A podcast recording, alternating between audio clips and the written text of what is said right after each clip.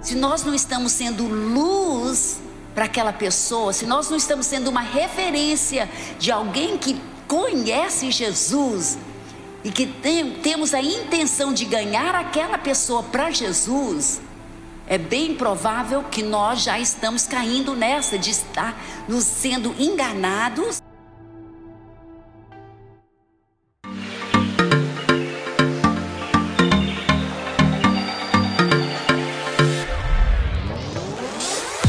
Este é o canal de podcast da Paz Church Santarém. Abra o seu coração. Deus quer falar com você a partir de agora.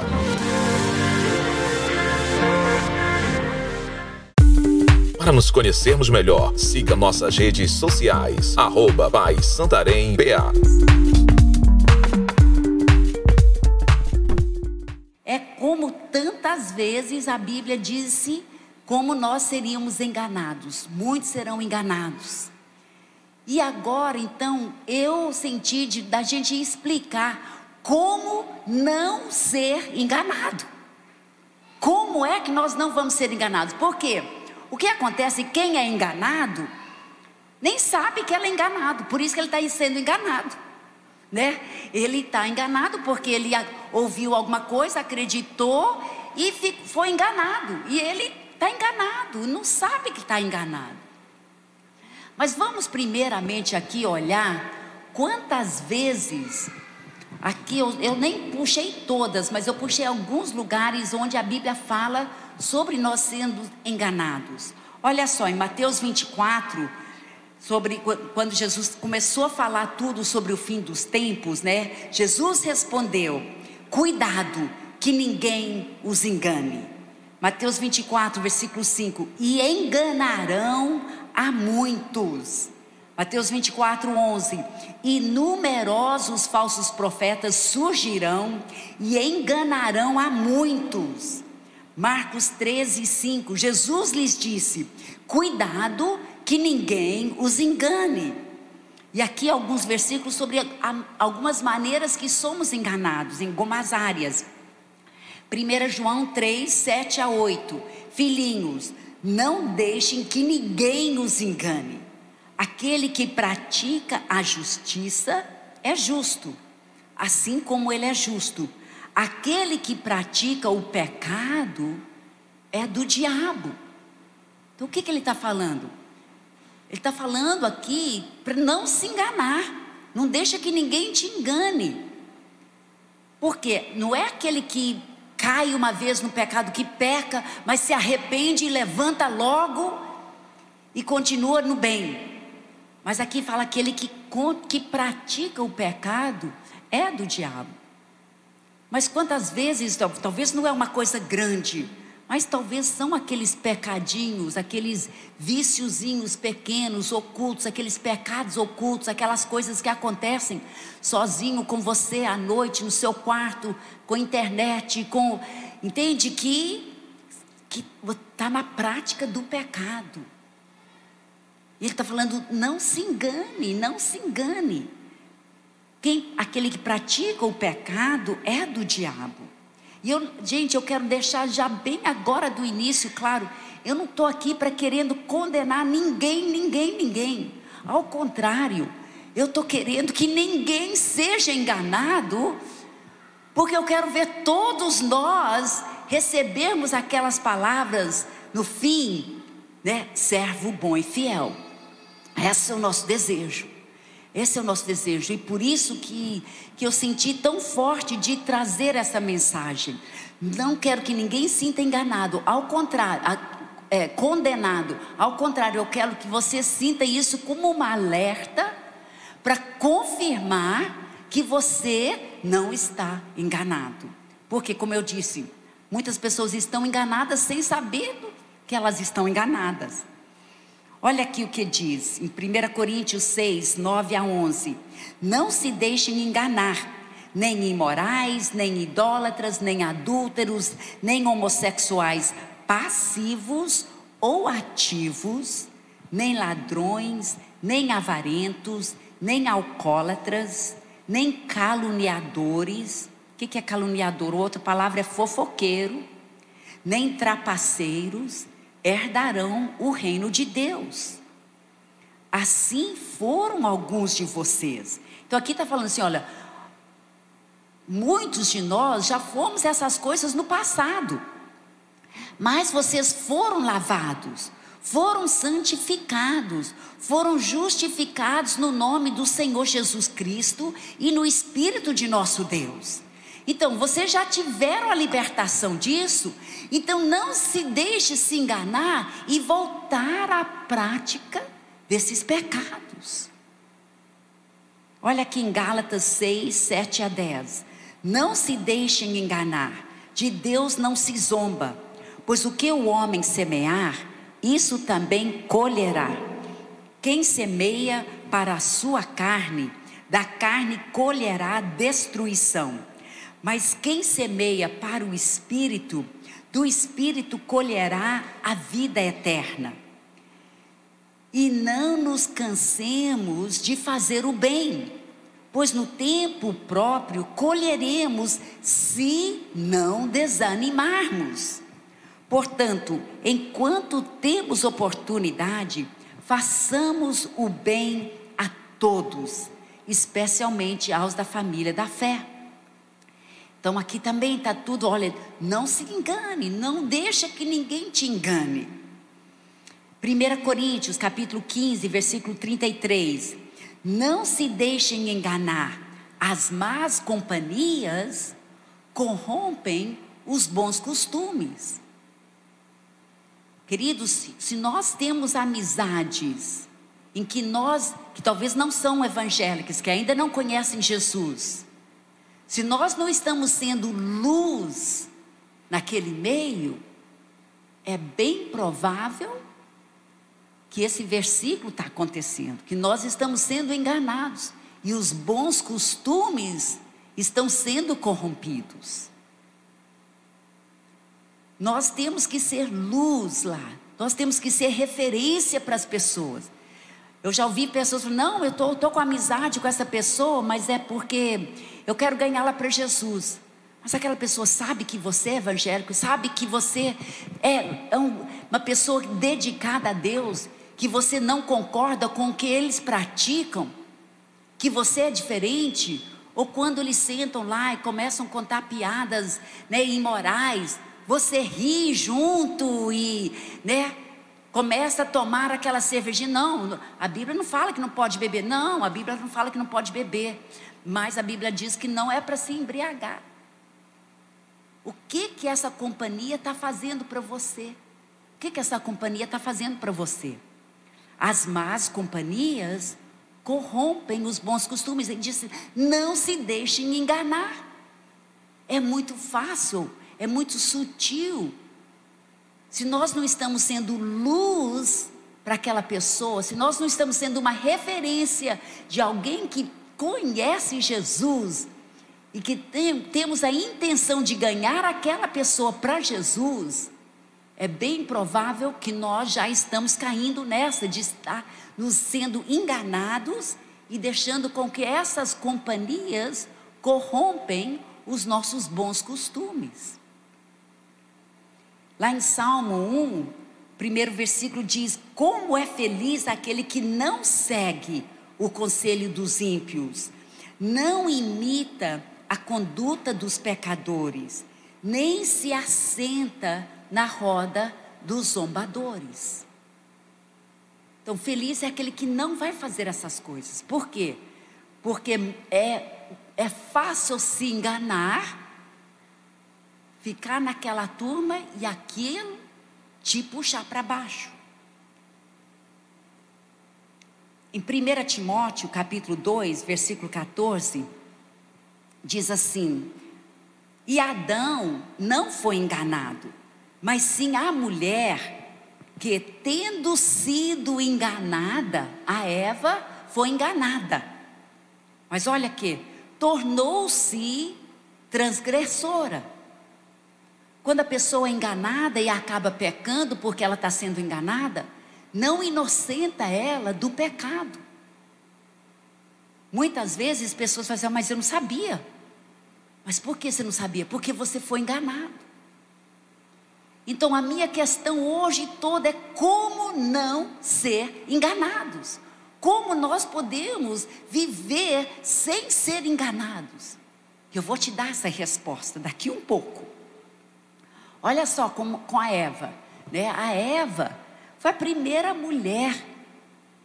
E olha o que diz aqui em Gênesis 3, né? Nós sabemos a história, todos nós conhecemos a história que Deus tinha falado que não podia comer daquela uma árvore. Mas a Eva, né, Satanás chegou lá na forma da serpente e começou a falar com ela. Né? Mas aí, olha só, ela falou assim: não, mas nós não podemos comer dessa, dessa árvore.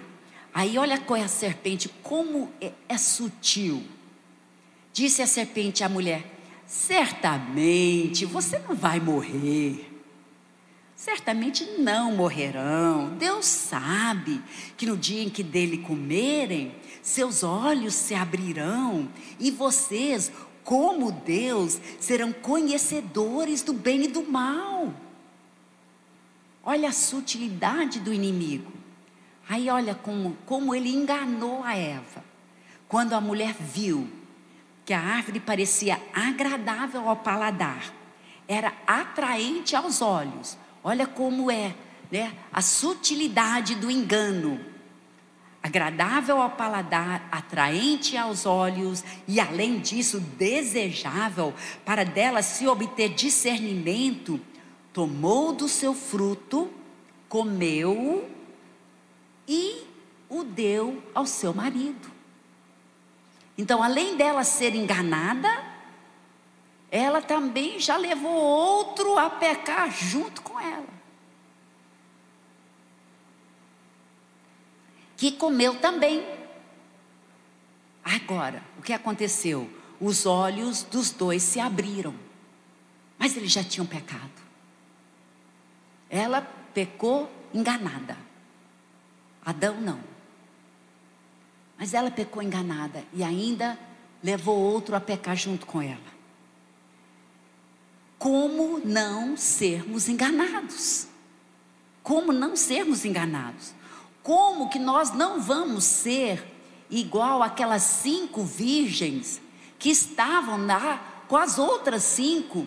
As cinco estavam preparadas, mas as outras cinco não estavam. Mas elas estavam, elas tinham se enganado.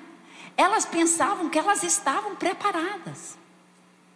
Elas todas foram lá pensando que estavam preparadas. Mas cinco não estavam. Gente, quando foi essa passagem que me pegou tão forte, porque quando o noivo chegou e aquelas cinco que não estavam preparadas e a resposta do noivo para elas, eu não te conheço. Ai, aquilo me pegou tão forte. Eu pensei, Deus, eu amo o meu povo. Eu não quero ver ninguém receber essas palavras. Eu não quero que ninguém seja enganado, ó Pai. Como nós podemos ficar sem sermos enganados? Olha aqui esse versículo, como que nós podemos não ser um desses? Em Mateus 7, 21 a 23, que diz: Nem todo aquele que me diz, Senhor, Senhor, entrará no reino dos céus, mas apenas aquele que faz a vontade de meu Pai que está nos céus. Muitos me dirão naquele dia: Senhor, Senhor, não profetizamos em teu nome? Em teu nome não expulsamos demônios e não realizamos muitos milagres? Então eu lhes direi claramente: nunca os conheci. Ai, queridos, isso daqui me dói demais. Nunca os conheci. Afastem-se de mim, vocês que praticam o mal. Mas praticavam o bem, expulsavam demônios, curavam os enfermos. Como não sermos enganados? Como nós vamos ter certeza que nós vamos estar fazendo a vontade do Pai? A resposta, queridos, como não sermos enganados, é conhecendo a verdade. A Bíblia diz em João 8,32: E conhecerão a verdade, e a verdade os libertará. É conhecendo a verdade que nós não seremos enganados. Agora, como é que Deus fala conosco hoje? Através da Sua palavra. Através da Sua palavra. Nós somos tão privilegiados que nós temos a Bíblia traduzida na nossa língua, em português. Nós podemos entendê-la, nós podemos lê-la, nós podemos estudá-la. Eu, quando eu estava estudando numa, na faculdade bíblica, eu morava num dormitório, a minha companheira de quarto, no meu primeiro ano lá, o pai dela era tradutor da Bíblia numa língua de uma tribo lá das Filipinas. E um dia ela chegou comigo e falou, perguntou assim: Ei, Rebeca, você sabe quantas línguas Deus fala? Eu falei, uai, Deus fala em todas as línguas, né? Deus é soberano, Ele é onisciente. Aí ela falou assim: Não, Deus só fala nas línguas em que a Bíblia foi traduzida. Aí quando ela falou aquilo, eu parei e pensei: oh, sabe que eu nunca tinha pensado nisso? Há, há uma certa verdade nisso. Queridos, nós temos a Bíblia disponível.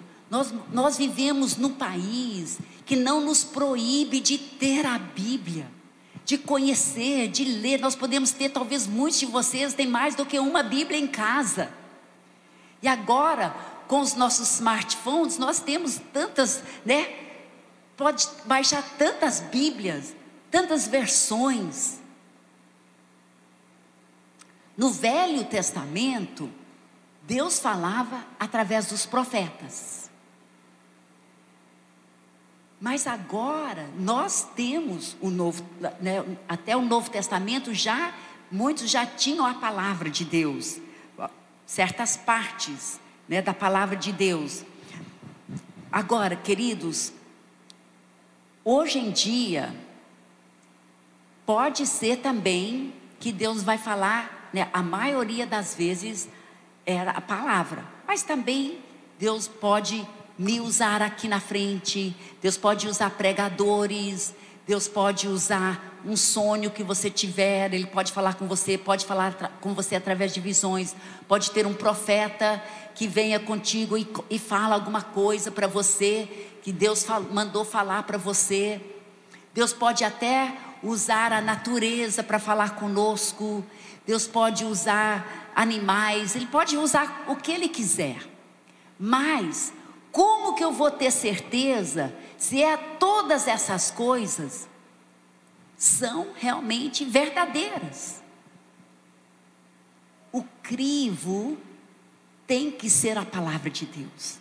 Tudo tem que passar pela Bíblia, porque é a Bíblia que é a verdade. A Bíblia que é a palavra de Deus escrita para nós. A Bíblia é que vai nos manter a não sermos enganados. Porque nós vamos conhecer a Bíblia. E ela que vai nos libertar.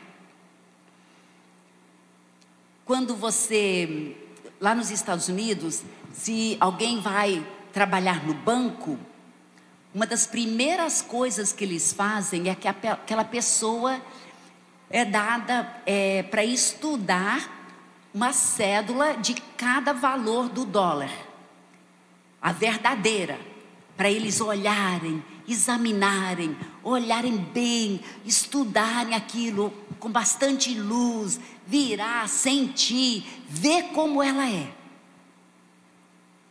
Por quê? Porque quando vier uma falsificada, quem conhece a cédula verdadeira já sabe que é uma falsa.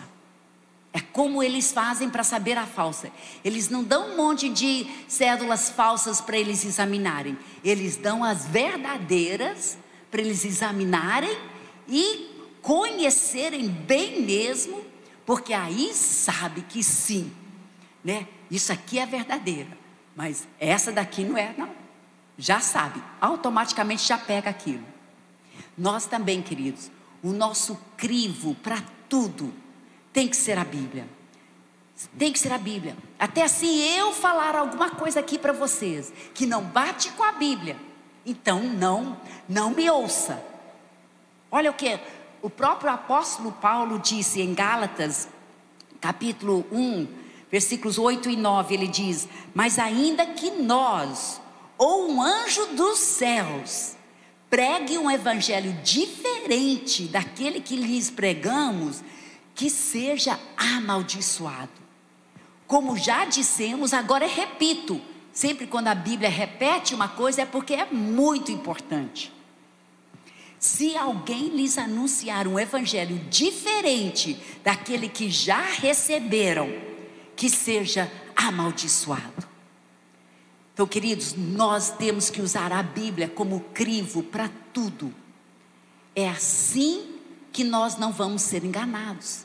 É conhecendo a Bíblia, conhecendo ela tão bem, que quando né, um pregador fala alguma coisa falsa, você vai pegar na hora, vai não, isso daí não é certo não. Eu já li na Bíblia, a Bíblia não fala isso. Você vai saber. Assim você não vai ser enganado mas tem que conhecer a Bíblia. Temos que conhecer a Bíblia. Recentemente eu estava ajudando um rapaz, um casal que estavam separados, tinha tido um caso de adultério, não foi aqui na nossa cidade, uma outra cidade. E esse rapaz, ele assistiu uma pregação de um pregador diz ser evangélico, conhecido, até conhecido meu, já pessoalmente conheço esse pregador. E nessa pregação, o, o rapaz sentiu, que ouviu, sentiu totalmente justificado com o adultério dele, porque o pregador disse que ele tinha esse direito se a esposa dele não estava cumprindo com o papel dela. Imagina. Imagina, ele não, ele não, não se tocou, ele não conhecia bastante a verdade. E ele foi facilmente enganado, porque era o que ele queria ouvir. Ele estava querendo se justificar no seu pecado e continuou sendo enganado. Quantas vezes nós pedimos opinião de alguém que vai dar uma resposta do que nós queremos ouvir e talvez não é algo de acordo com a Bíblia. E nós mesmos nos enganamos. A Bíblia diz que o nosso coração é enganoso acima de todas as coisas. Muitas vezes nós mesmos nos enganamos, queremos justificar algo. Não, a Bíblia a Bíblia diz que eu preciso perdoar, mas, mas com certeza a Bíblia está precisando ser atualizada. Porque é, né, uma pessoa que, que me abusou quando eu era criança, né? Não, essa pessoa, ela merece a morte, ela merece, ela que merece sofrer, não eu. Então, como que eu vou, eu não vou perdoar essa pessoa, não. E aí a, o nosso próprio coração nos engana quando a Bíblia diz que se eu não perdoar alguém que me ofendeu, que me machucou, que me fez errado contra mim, se eu não perdoar, Deus não vai me perdoar. Como que eu vou entrar no céu sem perdão de Deus? Queridos, o crivo para tudo tem que ser a palavra de Deus. Tem que ser a palavra. Nós temos que ler e conhecer a palavra. É só assim que nós não seremos enganados. É só assim que nós não seremos enganados. Nós temos que valorizar essa palavra. É interessante, a Bíblia é composta de 66 livros escrito por 40 autores de toda todo estilo de vida, né, dos reis, né, do rei Davi, do rei Salomão, que foi o rei mais sábio que já existiu, os profetas, os apóstolos e também algumas pessoas comuns. Foram 40 autores, e numa, numa expansão de 1.500 anos, e em três línguas.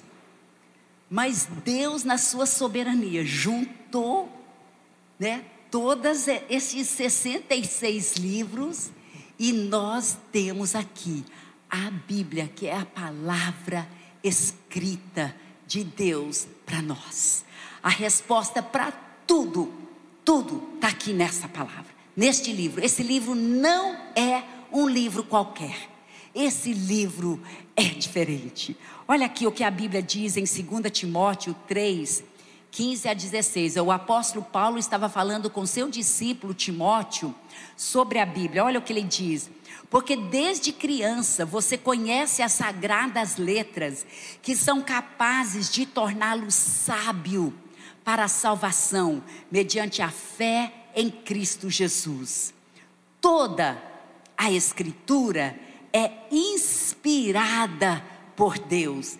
Cada livro, esses 66 livros, cada um é inspirada por Deus, é inspirado por Deus, cada livro. E essa palavra inspirada vem da, da mesma base daquela palavra de sopro de Deus. Sabe quando Deus fez o Adão do barro? E aí a Bíblia diz que ele soprou vida em Adão e deu vida. O sopro de Deus foi o que causou com Adão vivesse, deu vida para ele. É a mesma maneira em que Deus soprou através desses 40 autores para dar vida nessa palavra. É a mesma raiz da palavra também quando Jesus soprou sobre os seus discípulos para que eles recebessem o Espírito Santo. Gente, que coisa, né? Esse livro é inspirado por Deus. São, não é um livro qualquer. É o livro, é o único livro que vai manter com que nós não sejamos enganados. Aí continua: inspirada por Deus, é útil para o ensino, para a repreensão. É, é quando você abre a palavra de Deus e pede o Espírito Santo para te trazer revelação. Que aí de repente você vai ver, uai, eu estava sendo enganado nessa área. Olha o que a Bíblia diz aqui. Ela que vai nos alertar contra qualquer engano. É útil para o ensino, é útil para a repreensão, para a correção e para a instrução na justiça. Também em Hebreus capítulo 4, versículos 12 e 13, pois a palavra de Deus é viva ela é viva. Gente, ela é viva.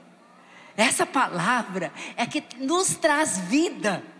A nossa fé é baseada nela. A nossa fé vem através de ler a Bíblia. Tudo para nós é baseado nessa Bíblia. Neste livro. Neste livro tão importante para nós pois a palavra de Deus é viva e eficaz, é mais afiada que qualquer espada de dois gumes, ela penetra até o ponto de dividir alma e espírito, juntas e medulas, e julga os pensamentos e intenções do coração. Nada em toda a criação está oculto aos olhos de Deus. Tudo está descoberto e exposto diante dos olhos daquele a quem havemos de prestar contas. Queridos, é a palavra de Deus que vai né, trazer luz para nós, para que nós não vamos ser enganados. Tudo, Deus já vê tudo, nós não estamos escondendo nada dele, mas talvez nós, nós mesmos estamos sendo enganados. Por isso que nós temos que amar essa palavra, nós temos que devorá-la. Né? A Bíblia diz em Romanos 1,16: Não me envergonho do Evangelho, porque é o poder de Deus para a salvação, para a salvação de todo aquele que crê. Nós temos que ler a Bíblia, nós temos que meditar nela, nós temos que devorá-la todos os dias. E com a ajuda do Espírito Santo, nós vamos poder entender e praticar. Na nossa própria força nós não damos conta, mas com o Espírito Santo, queridos, nós podemos viver isso. Isso pode ser vida para nós e nós podemos viver isso. Nós precisamos de alimentar dessa palavra. Sabe quando um bebê nasce, como ele está toda hora quer mamar, toda hora quer mamar, quer mamar, quer mamar. Eu sei que eu já tive quatro filhos, né, e amamentei todos. E se a gente não colocar numa, numa agenda, a gente está o dia inteiro só amamentando. E aí eu lembro quando a Ruth teve as, as gêmeas, né? Aí terminava uma, já a outra já queria. Então era assim. Por quê? Porque uma criança que é sadia tem fome. Tem fome. Queridos, nós temos que ter fome dessa palavra. Nós temos que ter fome dessa palavra. Quando uma criança não tem fome, o que, que a gente fala? Essa criança está doente. Porque não é normal. Normal é a criança ter fome. Se nós não estamos com fome da palavra de Deus, será que nós já estamos enganados? Será que o diabo já nos afastou de, da vontade de estar lendo a palavra de Deus, nos enganando, dizendo: ah, não, você não tem tempo para isso, mas depois você ouve uma música, você adora a Deus, não tem problema não. Não, não, não precisa tirar tempo para ler a Bíblia. Será que nós já estamos sendo enganados? Porque se nós não temos fome da palavra, eu diria que nós estamos doentes espiritualmente. Nós precisamos nos alimentar, como nós precisamos alimentar da comida física todos os dias, nós precisamos também nos alimentar da palavra de Deus todos os dias, para nos manter não enganados. É muito forte isso. Olha só o que esse versículo diz aqui em 1 Pedro, capítulo 2, versículos 2 e 3. Como crianças recém-nascidas, desejem de coração o leite espiritual puro, para que por meio dele cresçam para a salvação, agora que provaram que o Senhor é bom. Queridos, a Bíblia tem tudo para nós, é a resposta de tudo todas as nossas respostas se encontram na palavra. Tem algum princípio que aplica. Nós temos que conhecê-la. A Bíblia diz em Salmo 119, é interessante, Salmo 119 é o maior capítulo da Bíblia. E todo versículo fala sobre a palavra de Deus. Olha só o versículo 11: Guardei no coração a tua palavra para não pecar contra ti. Se eu guardo no coração a palavra de Deus, eu não vou pecar contra Deus. Mas se eu não estou guardando a palavra no meu coração, se eu não estou meditando nela, se eu não estou lendo e estudando essa palavra todos os dias, eu vou ser enganada pelo inimigo, eu vou ser igual a Eva, vou acabar pecando. E a Bíblia diz que, mesmo enganada, se tornou transgressora. Salmo 1. Sua satisfação está na lei do Senhor, e nesta lei medita dia e noite. Se nós meditarmos nessa palavra dia e noite, eu sei que você não pode o dia inteiro estar tá lá sentado com a Bíblia aberta o dia inteiro, mas você pode estar tá meditando nessa palavra, orando em línguas, entende? Já e pegando aquele versículo, quando Deus falou com você de manhã, aquele versículo, fica lembrando aquilo durante o dia, remoendo aquilo.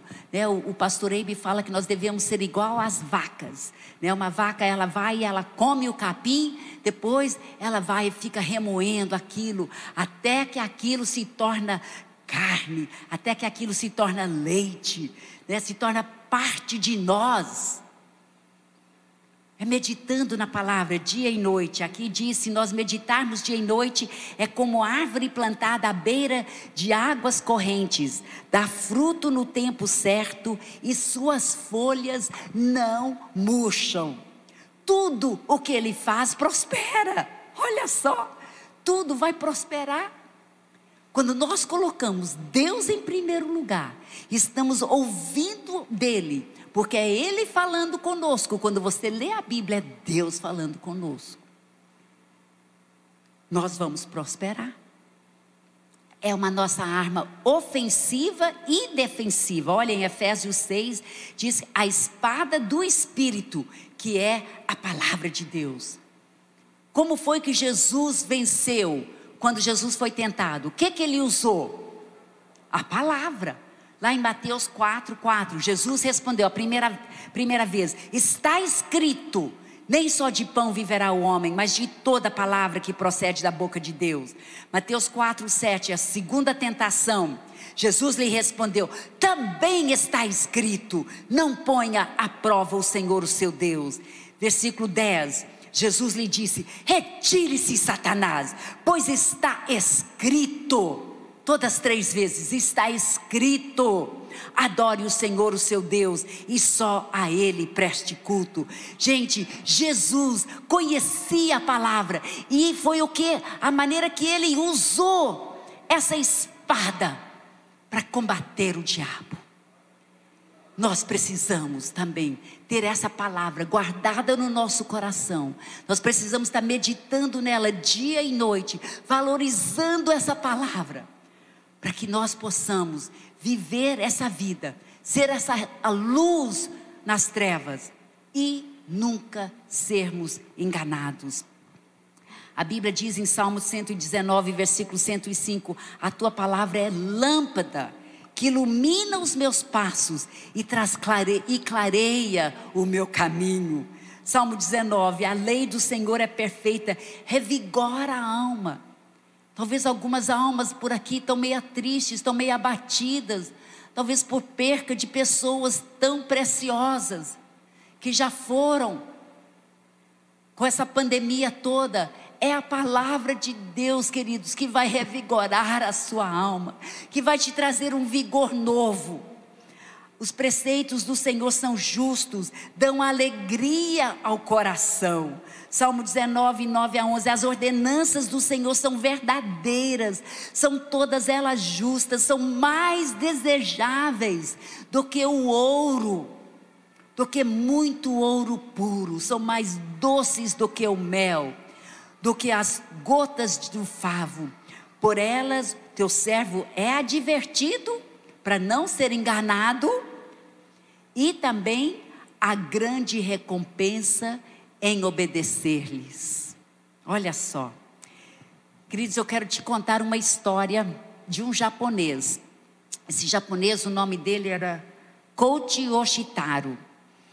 Ele nasceu no interior do Japão, de uma família bem pobre.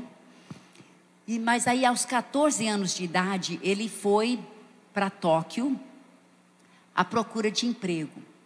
Ele conseguiu um emprego, começou a trabalhar, só que com 17 anos, ele lá com uma mulher do seu trabalho, ele estrupou essa mulher, acabou matando a mulher, e pelo que eu entendo, para poder é, tentar cobrir todas as evidências, ele queimou a casa dela. Mas ele foi pego, foi julgado e foi sentenciado à prisão até a morte. Ele estava numa cela que tinha todos os piores criminosos. E um certo dia, foi jogado lá dentro dessa cela um outro jovem. E os prisioneiros perguntaram para ele: O que, que você fez que você está condenado aqui? E ele falou assim: Não, eu não, eu não fiz nada de errado, não. Me, me jogaram aqui por erro. Aí os prisioneiros bateram nele, bateram, bateram, bateram. Bateram demais, tanto que as pessoas pensaram que talvez ele ia morrer. E uma pessoa então chamou o guarda. Isso tudo aconteceu mais ou menos em 20 minutos. Bateram tanto nele. Aí quando o guarda chegou, ele conseguiu, começou a tirar ele de lá. O cara estava assim, meio, quase meio drogado, de tão batido, quase inconsciente, mas ainda estava consciente. Mas enquanto ele estava sendo tirado para fora, ele falou assim: Pai, perdoa essas pessoas. Eu perdoo essas pessoas. Com isso, o coach, que era um daqueles que estava lá dentro, viu essa atitude e aquilo tocou forte nele, ver essa atitude desse jovem. Ele correu lá para o jovem, bem antes dele sair da cela, e perguntou: Como que eu posso ter um coração igual ao seu? E aquele cara, bem antes de sair, sendo levado pelo guarda, ele virou para o coach e falou assim: Leia a Bíblia dos crentes. Só que o coach não tinha Bíblia, ele nem sabia ler. Mas aí ele foi atrás. Ele conseguiu uma Bíblia, ele conseguiu que pessoas depois ensinaram ele a ler. E com essa leitura ele começou a devorar a Bíblia. Ele estudou a Bíblia, ele leu, ele leu tanto a Bíblia que dizem que ele quase tinha quase a Bíblia toda decorada. De tanto ler a Bíblia, meditar na Bíblia e aquelas palavras vivas começaram a penetrar no coração do coach. Ele foi completamente liberto de todos aqueles demônios, de toda aquela amargura, de todo aquele ódio. O amor de Deus entrou na vida do coach. Ele foi totalmente transformado pela palavra de Deus. Totalmente transformado. Tanto que na, até na cela, todo mundo admirou o quanto ele foi transformado, como a vida dele mudou. Ele agora oferecia fazer os trabalhos que ninguém queria, de limpar os banheiros, de cuidar daqueles doentes que estavam lá todos sujos. Ele começou a cuidar, ele começou a falar de como a Bíblia transformou a vida dele. Tanto que, com alguns anos depois, ele foi levado de volta ao juiz e ele foi dado a sua liberdade, ele foi dado perdão. Foi dado a liberdade e ele se tornou um missionário. E foi para todo lugar contando sobre como Deus transformou a vida dele. Ele é, chegou numa certa casa onde a família inteira estava com planos de se suicidarem. E ele falou do poder da palavra de Deus. E eles entenderam essa palavra viva. E a família inteira foi salva. E uma, um dos lugares que o coach mais ia era nos presídios, também falando para aqueles prisioneiros, para que antes deles morrerem, eles pudessem também conhecer o amor de Deus e ter a Bíblia transformar a vida deles também. Queridos, é a Bíblia que vai nos manter não enganados. Para nos conhecermos melhor, siga nossas redes sociais, arroba Santarém BA.